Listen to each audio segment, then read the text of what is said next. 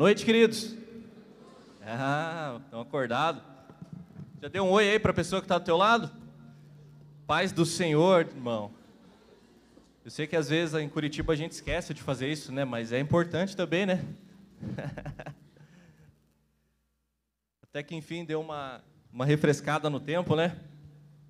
Meu ventilador já estava tendo que pagar hora extra para ele lá. Bom, nessa noite a gente vai falar sobre um texto bem, bem conhecido, na verdade, é um texto que já é bem pregado há muito tempo nas igrejas, né? E Jesus ele estava no momento de perseguição, né? Jesus ele estava já no andamento do seu ministério, né, diante de, tantas pregações, né, de tantas ministrações nas sinagogas, ele já estava sendo perseguido pelos fariseus da época, por aqueles mestres religiosos. E aquelas pessoas que não aceitavam que Jesus curava, né? não aceitavam que Jesus salvava, perdoava pecados no sábado. Aquelas pessoas que não acreditavam que Jesus estava realmente fazendo algo diferente naqueles dias, porque não passava por eles, né? Eles tinham que ser o centro, os mestres da lei têm que ser o centro, os escribas tinham que ser o centro. Mas Jesus, ele tomou, aleluia, ele tomou o centro, o, o lugar central naquela, naquela terra, naquele momento do mundo, e ele falou: Eu conduzo ao Pai. E aqueles mestres da lei começaram a perseguir Jesus, eles começaram a ver que Jesus estava tomando o lugar deles, estava atrapalhando a rotina deles, estava atrapalhando aquilo que eles estavam fazendo. Então Jesus ele foi para a casa de uns amigos. A palavra fala que Jesus ele foi para a casa de Lázaro em Betânia. E Jesus ele estava ali se esquivando dos fariseus, esperando a hora dele chegar para aquele momento de crucificação, de salvação para nós. E acontece algo ali que está está escrito no capítulo 12 de João, e eu quero que você leia comigo o capítulo 12 de João do verso 1 até o verso 8. E diz o seguinte: Seis dias antes de começar a Páscoa, Jesus chegou a Betânia, onde morava Lázaro, o homem que ele havia ressuscitado dos mortos. Prepararam um jantar em homenagem a Jesus. Marta servia Lázaro. Marta servia e Lázaro estava à mesa com ele. Então Maria pegou um frasco de perfume caro, feito de essência de óleo aromático, ungiu com ele os pés de Jesus e enxugou com os cabelos. A casa se encheu com a fragrância do perfume. E o versículo 4 continua dizendo assim: Mas Judas Iscariotes, o discípulo que em breve trairia Jesus, disse: este perfume valia 300 moedas de prata, deveria ter sido vendido e o dinheiro dado aos pobres. Não que ele se importasse com os pobres, na verdade, era ladrão.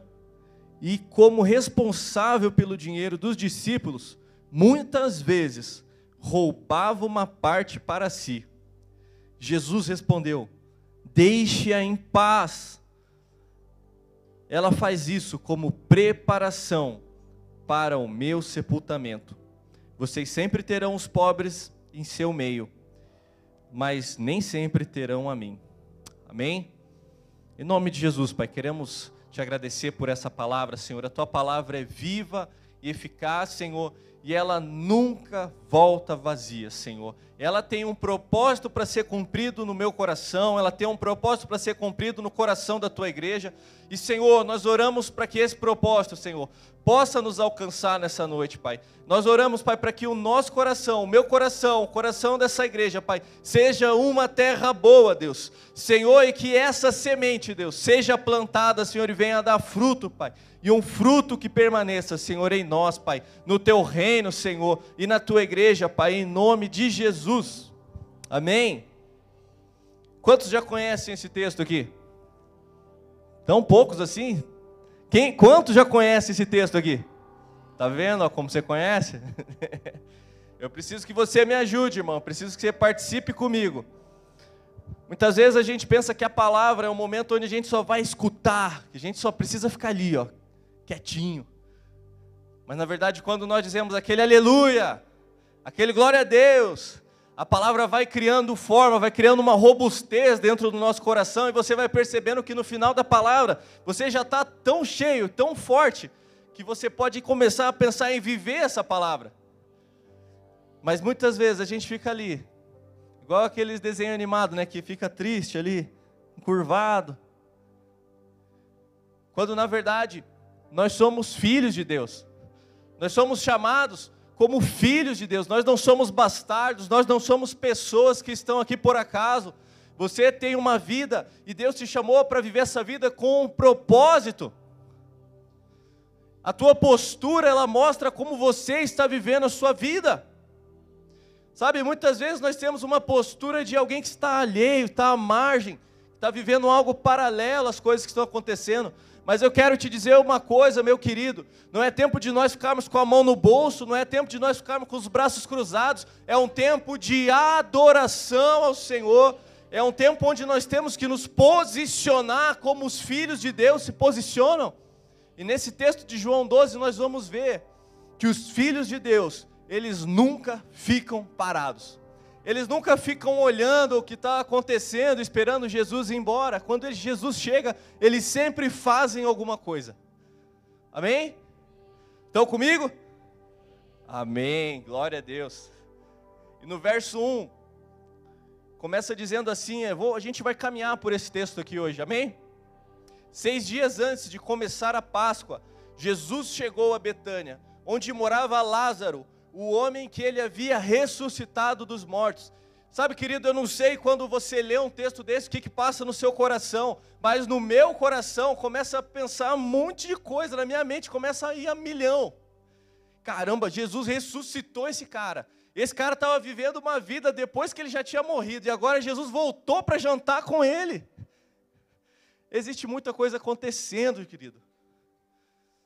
E era uma data especial, ali fala o seguinte: seis dias antes de começar a Páscoa, nas datas especiais, Jesus estava se juntando com as pessoas, as famílias estavam se juntando, a família de Deus estava se juntando.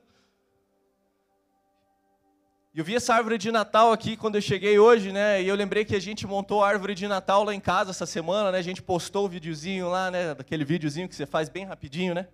Em 30 segundos passa duas horas, né? E é tão legal quando você faz algo com a sua família, é tão legal quando você participa de algo junto com a sua família, prepara aquele churrasco, prepara aquela ceia, monta até uma árvore de Natal, que o, o pinheiro é só um pinheiro mesmo, não, não vai servir para nada além de enfeite. Mas antes de começar a Páscoa, seis dias antes da Páscoa, Jesus ele já estava chegando ali em Betânia, onde morava Lázaro. Ah, mas por que, que eles estavam já se juntando, já se preparando? Porque a celebração, mais uma vez, a celebração é um mandamento de Deus para o seu povo. Se você acompanhar o Antigo Testamento, você vai ver que existem várias festas que foram estipuladas para o povo de Deus. E muitas vezes nós queremos viver a parte disso. Não, não, festa não é comigo. Não, eu não quero me alegrar com isso. Não, eu quero ficar quietinho mesmo no meu canto. Querido, as festas foram estipuladas, foram colocadas ali por alguém, e não foi o pastor, não foi o, o, o cara lá da sinagoga lá, que colocou aquelas festas ali, foi o próprio Deus. E nós somos desafiados a viver a nossa vida como filhos, celebrando de festa em festa, celebrando as nossas conquistas, vencendo as nossas dificuldades juntos, porque a vida não é só festa também, né? A vida não é só festa. Pensa que Lázaro estava morto antes de acontecer isso aqui. Pensa qual era o clima naquela família algumas, algum tempo atrás.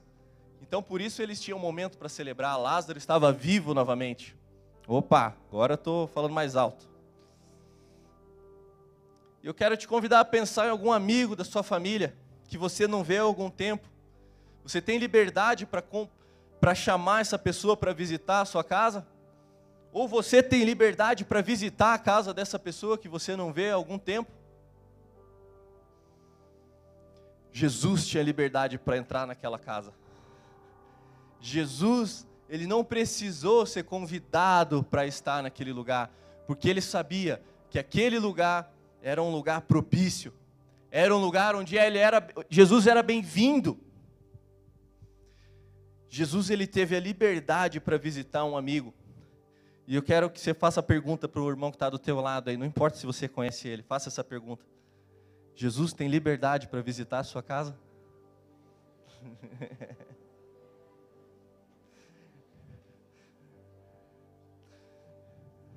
Às vezes a nossa casa está um pouco bagunçada, né? Sabe? Ah, nós temos, eu e minha esposa temos um filho de um ano e três meses ali, indo para quatro meses, e a nossa casa está sempre limpa, né? Mas não arrumada. não arrumada. Não tem como você ter uma criança em casa e você ter uma casa organizada. Quem é pai aqui sabe. Quem é mãe sabe o que eu estou falando aqui. A casa pode até estar tá limpa, mas organizada ela não vai estar. Tá. Mas isso não impediu Jesus de visitar a casa de Lázaro. Isso quer dizer o quê, queridos? Que nós temos que criar um lugar para Jesus estar entre nós. Jesus era o hóspede de honra, Jesus era o principal naquela casa, sabe? Aquelas pessoas se juntaram ali para ouvir o que Jesus tinha para falar, para viver junto com Jesus aquele momento.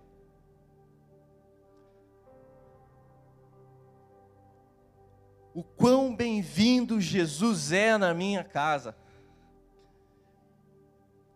Querido, que pergunta é essa, hein? Que pergunta é essa, hein? Quão bem-vindo é Jesus na minha casa? Será que na minha casa é um quebra-pau? Estava falando aqui de manhã, né? que lá em casa a gente tem um. A gente conversa muito, né? Eu e a Lindsay, a gente é, nós somos um casal que conversa muito, né? É o diálogo, né? Nós temos um diálogo muito bom. Mas diálogo não é aquele, aquele taco que está escrito diálogo, assim. Não, não é aquele meme, não. Não é uma pancadaria que acontece lá em casa. Se você olhar para a Lindsay, você vai ver que ela é uma pessoa que tem, uma, tem um perfil totalmente diferente do meu. Ela é uma pessoa calma. Você, você começa a conversar com ela, você percebe que começa a emanar uma paz para você. Você começa a falar com ela, você vê que ela é a paz em pessoa, encarnada. Essa mulher é uma santa. Deve ser uma santa mesmo, né? Porque para me aguentar deve ser santa. Mas nem sempre, queridos, nós tivemos um relacionamento tão bom quanto nós temos hoje, porque o nosso perfil é muito diferente. Mesmo antes da gente se casar, veio um pastor dos Estados Unidos e ele queria orar por nós, né? Queria orar pelo nosso noivado e tal. E a gente gravou aquela oração, né? Não, vamos gravar aqui em inglês aqui essa oração aqui, não sei quando que eu vou entender, né? Graças a Deus hoje já consigo entender melhor o que ele falou. Mas o que ele quis, a oração que ele fez por nós foi a seguinte: conversem e se entendam, porque vocês são muito diferentes. Sabe, querido, muitas vezes nós ignoramos aquilo que o Senhor tem falado ao nosso coração. Mas eu e a Lindsay, nós fizemos cursos, nós fomos atrás, a gente tentou se entender, a gente tentou o máximo se entender ao máximo para que o nosso propósito não se desviasse porque nós tínhamos, apesar das nossas diferenças, uma coisa em comum. E nós queríamos que Jesus sempre fosse o principal na nossa casa.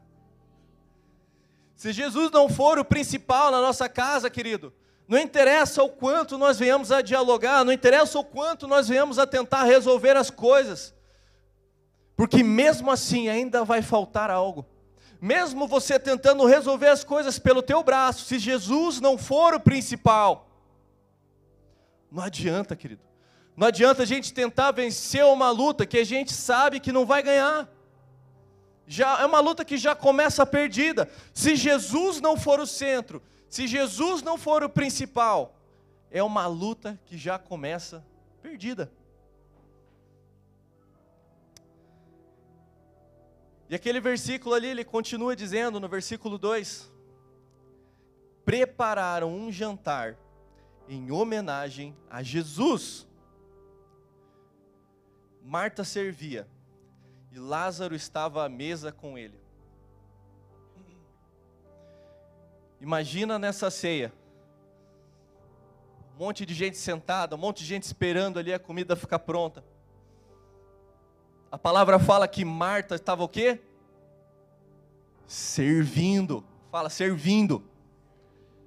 A gente vê diferentes níveis de adoração a Jesus nesse lugar. Algumas pessoas estavam servindo, porque hoje a gente começa a entender um pouco melhor os tipos de temperamento, né? Tem pessoas que a linguagem de amor, né? A gente chama isso, né? Ah, qual que é a linguagem de amor? Qual que é o temperamento dessa pessoa? Como que ela demonstra que ela está fazendo algo de bom para você? É serviço. Tem, tem pessoas que a linguagem principal dela é o serviço.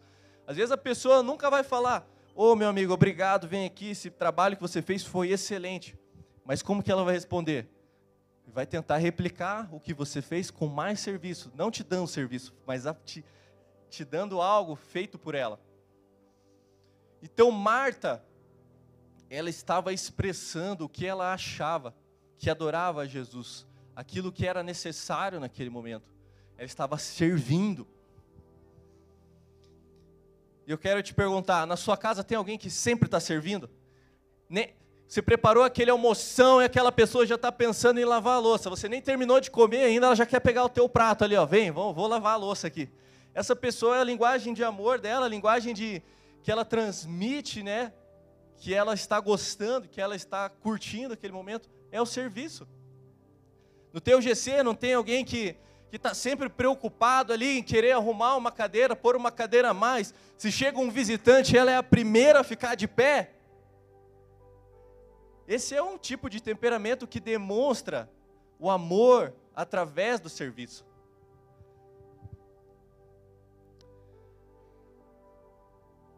E Lázaro demonstra de uma outra maneira. O que, que Lázaro está fazendo ali? Vamos ler de novo.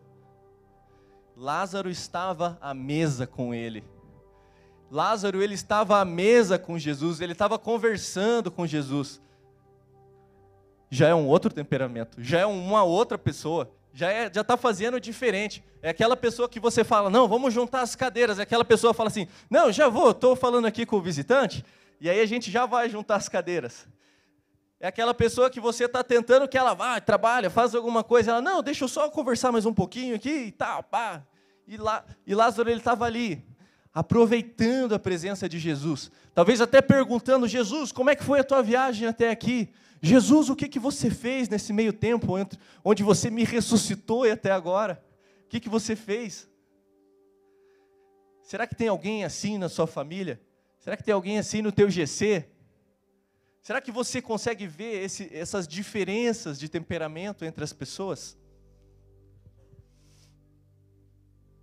E agora vem o versículo 3, que é o que mais pega, que é o que mais me pegou.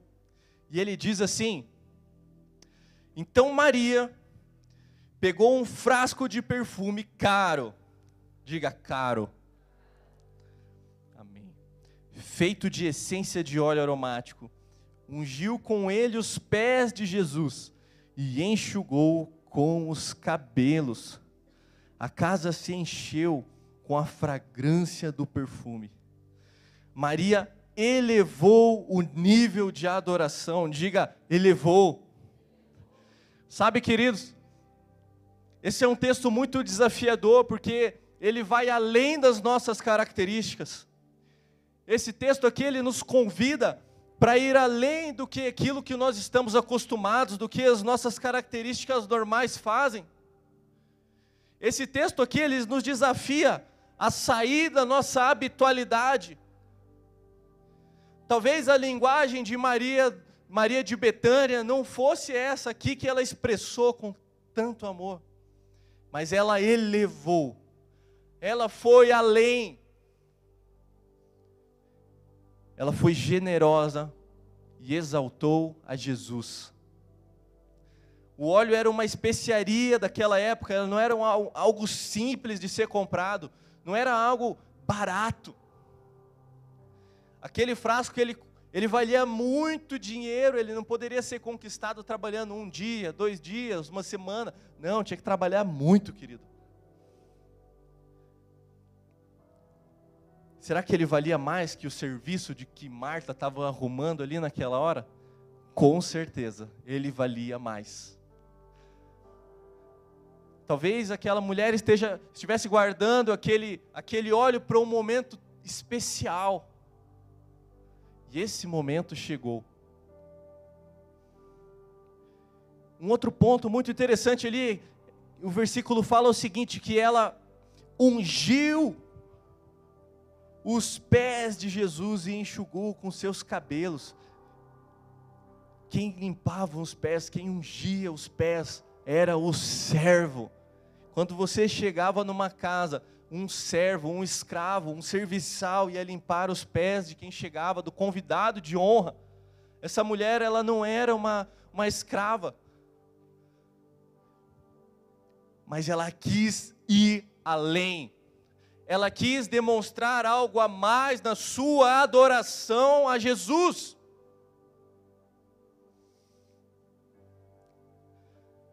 Maria, ela tomou o lugar do serviço mais profundo ou mais baixo, porque ela queria trabalhar com os pés de Jesus. Jesus, eu vou ungir os seus pés e vou secar com os meus cabelos. Sabe, cabelo não é cabelo não é toalha, querido, para ficar secando o pé não. O cabelo da mulher naquela época era algo que era muito restrito a ela e, e ao seu marido, a sua família, porque não era para ficar mostrando, era aquela cultura, era da, daquele momento daquela cultura. Mas aquela mulher viu uma oportunidade de mostrar os seus cabelos de uma forma e servir passando nos pés de Jesus e secando. Ela elevou, ela foi além na adoração a Jesus. E é muito legal que esse versículo ele, ele finaliza o versículo 3 dizendo assim: A casa se encheu com a fragrância do perfume. Com certeza a pessoa que escreveu esse livro estava nesse lugar. Com certeza João estava nesse lugar, porque essa aqui é uma característica que são detalhes, são detalhes que com certeza quem escreveu isso aqui estava lá, porque sentiu o cheiro daquela adoração, da adoração daquela mulher.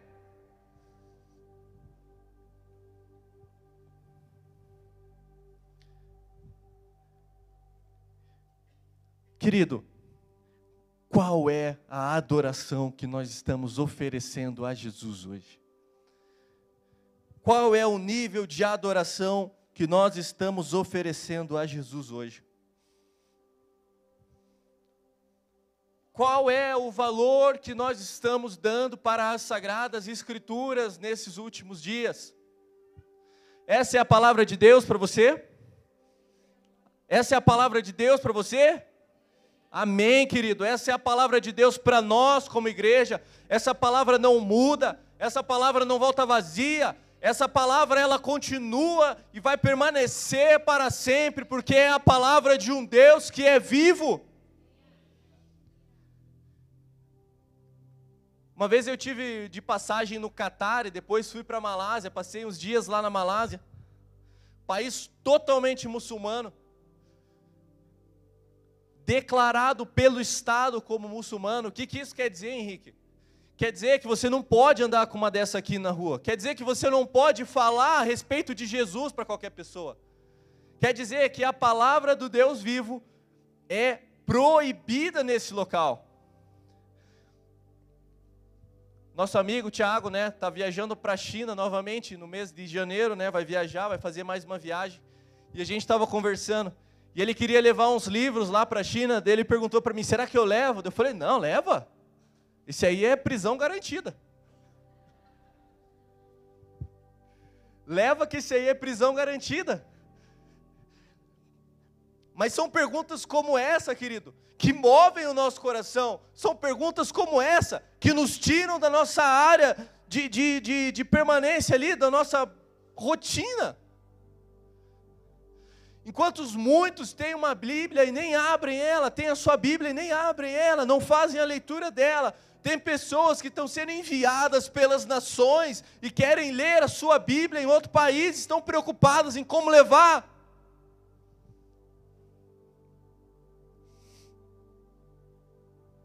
Queridos, esse é um tempo de adoração, amém? Esse é um tempo de nós nos posicionarmos, é um tempo de posicionamento. Saúde. Esse é um tempo onde nós temos que parar, parar, queridos, parar, como, como aquelas pessoas fizeram quando receberam Jesus, seis dias antes da Páscoa, eles pararam para receber Jesus. Eles pararam para estar na presença de Jesus, prepararam um momento, prepararam um lugar para receber Jesus. Esse é um momento de adoração, queridos, e nós temos que fazer a mesma coisa. Ah, Henrique, por que, que você fala isso? Porque, queridos, enquanto nós, como, como homem, como mulher de Deus, ficamos ali no celular, no streaming, passando de aplicativo em aplicativo. Não, agora é a hora do Instagram. E fica ali, dedinho. 15 minutos, 20, 30, uma hora. Não, agora o Instagram já vi tudo. Agora quero ver um filme.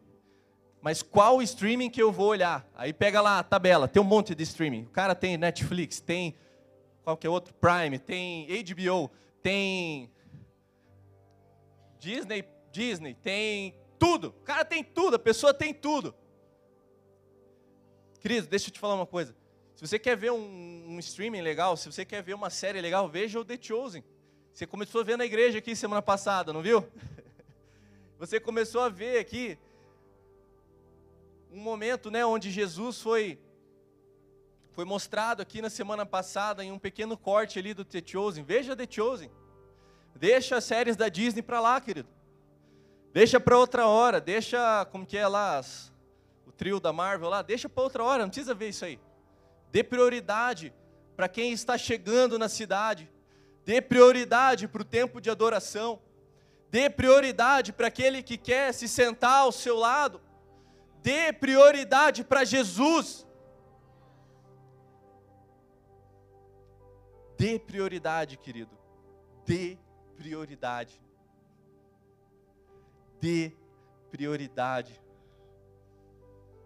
Para que a casa se encha do perfume da adoração. Enquanto a adoração não estiver acontecendo, o perfume não vai fluir. O perfume ele não vai fluir enquanto não estiver acontecendo a adoração. É necessário que nós, como homens de Deus e mulheres de Deus, nós não tenhamos só um celular na mão, mas nós temos que ter uma Bíblia, nós temos que ter algo firme, inabalável. Ah, Henrique, mas a Bíblia, ela foi escrita por homens. Querido, deixa eu te falar uma coisa. O Velho Testamento, ele foi. Vou entrar em teologia da Bíblia aqui agora. O Velho Testamento, ele foi conduzido por centenas de anos e ele nunca foi alterado pelos judeus. E o mais novo que era contestado era o Novo Testamento, né? Que era sempre contestado. Não, esse aí foi alterado por Constantino. Esse aí foi alterado por fulano. O Novo Testamento foi mudado. Até que encontraram aqueles manuscritos lá, de, datados de, do ano próximo do ano zero, né? Encontraram, não sei se você sabe disso, pesquise sobre a Bíblia, querido. De, saiba defender a sua fé. Encontraram os manuscritos lá, datados da época que foram escritos. E esses manuscritos eram o quê? Manuscritos do Novo Testamento. E, e esses manuscritos, querido, eu não sei você, mas isso me inflama porque esses manuscritos que foram encontrados lá, eles são iguais aos que nós temos hoje impressos aqui na nossa frente. Porque Deus ele zela pela sua palavra. Deus ele zela pela sua palavra. Todas as promessas de Deus que estão nessa palavra, querido, Elas não foram escritas para encher linguiça. Elas não foram escritas, querido, para você só ter conhecimento. Mas todas as promessas de Deus foram feitas para você viver e viver de uma forma completa. Viver a palavra de uma forma completa. Amém? Quem quer viver essa palavra de uma forma completa? Quem quer viver as promessas de Deus de uma forma completa? Querido, se você for viajar para uma outra nação, você tem que estar preparado para viver as promessas de Deus de uma forma completa. Amém? Tem gente que não tem muita fé, né? De, quando começa a falar de nações, o amém já diminui. Querido, se Deus te enviar para outra nação, Deus vai querer te usar lá, amém? Você não vai lá só para passear, amém? Você foi chamado como filho, você foi chamado como aquele que vai viver as promessas do Pai. O Deus que chama é o Deus que capacita. Uma vez eu fui pregar num, num retiro, e o pastor Luciano orou por mim. E eu nunca me esqueci dessa palavra, dessa oração. O Deus que te chama é o Deus que te capacita. Se Deus te chamou, querido, para fazer qualquer coisa, não tenha medo, não se desespere, não pense que isso não vai acontecer, porque isso vai acontecer. Deus está te preparando para esse momento. Deus está te preparando para viver algo sobrenatural. Quando eu cheguei aqui na igreja com 16 anos, o Nelson estava aqui já. Como é que era, Nelson? Um piazinho magro, que eu não sou magro mais, né? Eu andava com uma pochete aqui da cor da Jamaica. Feio. Meu Deus.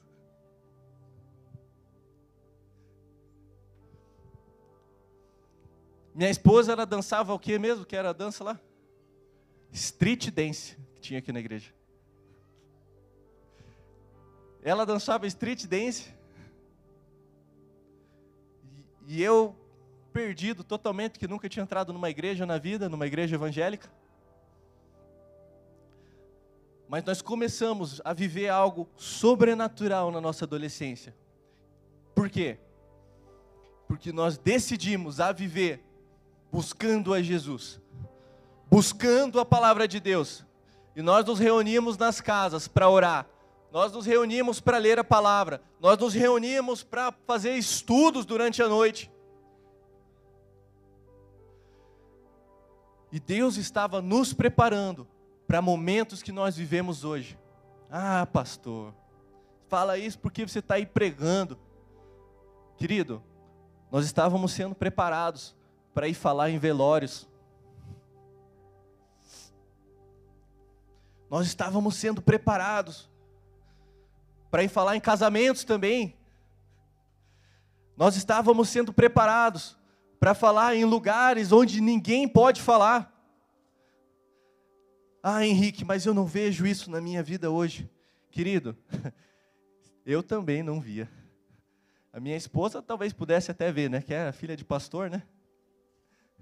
mas eu quero liberar essa palavra sobre a tua vida nessa noite. Não importa o lugar que você saiu. Não importa o lugar que você veio, de onde você veio. Importa que um Deus veio, morreu numa cruz para salvar a sua vida, e ele deixou promessas para você viver, e ele deixou coisas para você viver através dessa palavra. Nós temos que ter os nossos dois pés bem firmes nessa palavra para que nós possamos continuar nela quando vier a tribulação. Judas ele já começa a criticar a Maria logo depois dela começar a fazer aquilo nos pés de Jesus com aquele óleo. Olha o que Jesus, o Judas fala. Judas Iscariotes, o discípulo em que em breve trairia Jesus, disse: Esse perfume valia 300 moedas de prata. Deveria ter sido vendido e o dinheiro dado aos pobres. Não que ele se importasse com os pobres, na verdade era ladrão. E como responsável pelo dinheiro dos discípulos, muitas vezes roubava uma parte para si. 300 moedas de prata, querido, equivaliam a 300 dias de trabalho, era praticamente um ano trabalhando, contando os finais de semana, o sábado do judeu. Judas ele queria era meter a mão no dinheiro para sobrar alguma coisa para ele. O que, que a gente pode tirar desse exemplo?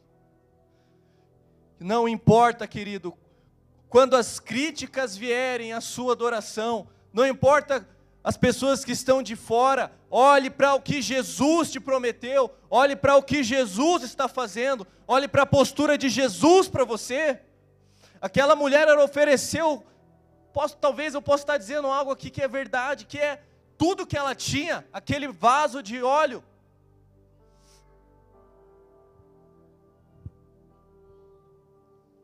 mas ela não se preocupou com o que as pessoas estavam falando ao redor dela. Ela não se preocupou. Ah, esse dinheiro podia ser dado para fulano, para ciclano, e ela falou: "Não. Eu estava esperando um momento especial para usar isso. Eu estava esperando o momento certo para usar isso." Ela não esperou um momento de abrir uma janela na agenda dela e falar: não, agora sim, das 8 às 8 e 5, eu posso derramar esse óleo aos pés de Jesus. Não, querido. Essa palavra ela veio desafiando a nossa realidade, a minha realidade, a realidade da minha casa. Porque nós vivemos de reunião em reunião, de trabalho em trabalho, de atividade em atividade. E essa mulher, ela não esperou abrir uma janela para adorar a Jesus quando na verdade ela viu uma oportunidade, diga oportunidade. Quando ela viu uma oportunidade, ela começou a adorar a Jesus, ela começou a derramar aquele óleo, ela começou a secar com seus cabelos, sabe por quê? Porque ela não esperou uma agenda, ela não esperou um momento especial, ela viu uma oportunidade. Quantas oportunidades passam na nossa frente para adorar a Jesus? Quantas oportunidades têm passado na nossa frente?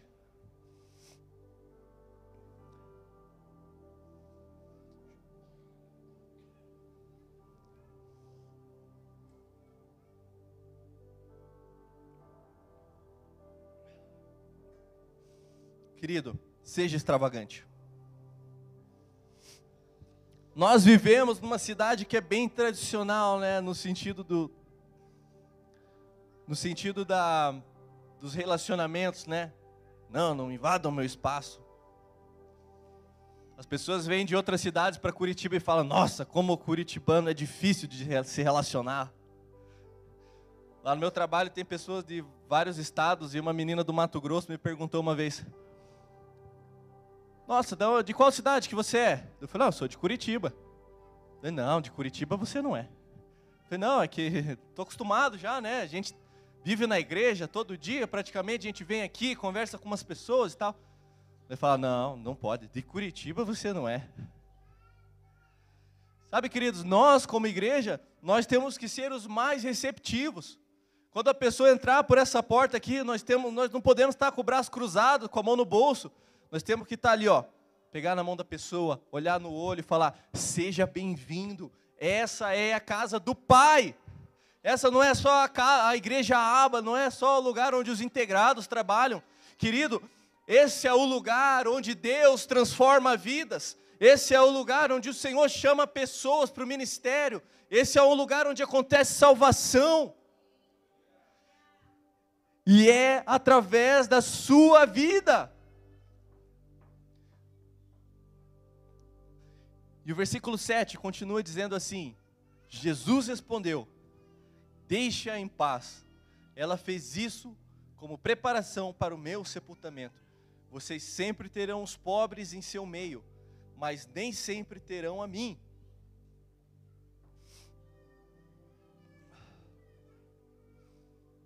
Queridos, não importa o que o mundo lá fora vai dizer, continue adorando. Continue adorando. Até que Jesus fale algo, continue adorando. Jesus respondeu: Deixa ela em paz. Deixa. Ela está elevando o nível de adoração da minha igreja. Ela está trazendo a adoração mais para cima. Está subindo a régua.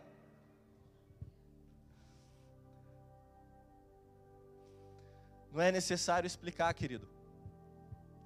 Não é necessário ficar explicando para quem não entende, para quem não é crente, para quem não está vendo a adoração acontecer. Não fique se explicando. Apenas adore. Apenas eleve a sua adoração. Eleve o nível da adoração. Eu queria chamar o pessoal do louvor aqui. Quero já adiantar a minha mensagem. Eu queria te convidar, querido, a ficar de pé nessa noite.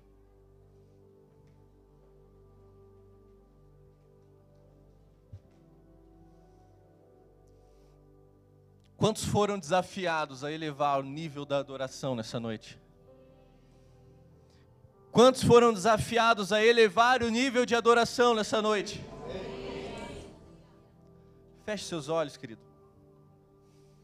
As nossas mãos, queridos, elas servem para adorar ao Senhor também. O serviço é algo que é uma linguagem de adoração ao Senhor também. Não foi necessário reservar uma janela, querido. Talvez você reservou esse tempo aqui, se preparou para estar servindo a Jesus. Amém. Esse é o tempo oportuno. Mas lá fora, querido, não se prenda a sua janela mas olhe as oportunidades. Comece a perguntar, Senhor, quais são as oportunidades que o Senhor vai me dar hoje para te adorar, para elevar o nível de adoração a Ti? Não espere um momento especial, querido. Aproveite todas as oportunidades que Jesus te deu e que Jesus vai te dar. Querido, quão bem-vindo Jesus é na minha casa, o quão bem-vindo Jesus é na sua casa.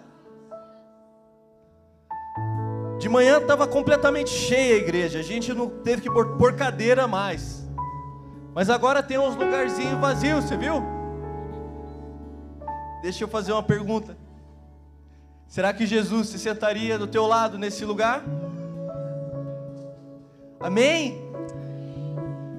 Jesus, querido, Ele está procurando um lugar para se assentar com você, querido, para que você possa adorá-lo e você possa, assim como Maria, elevar o nível da adoração.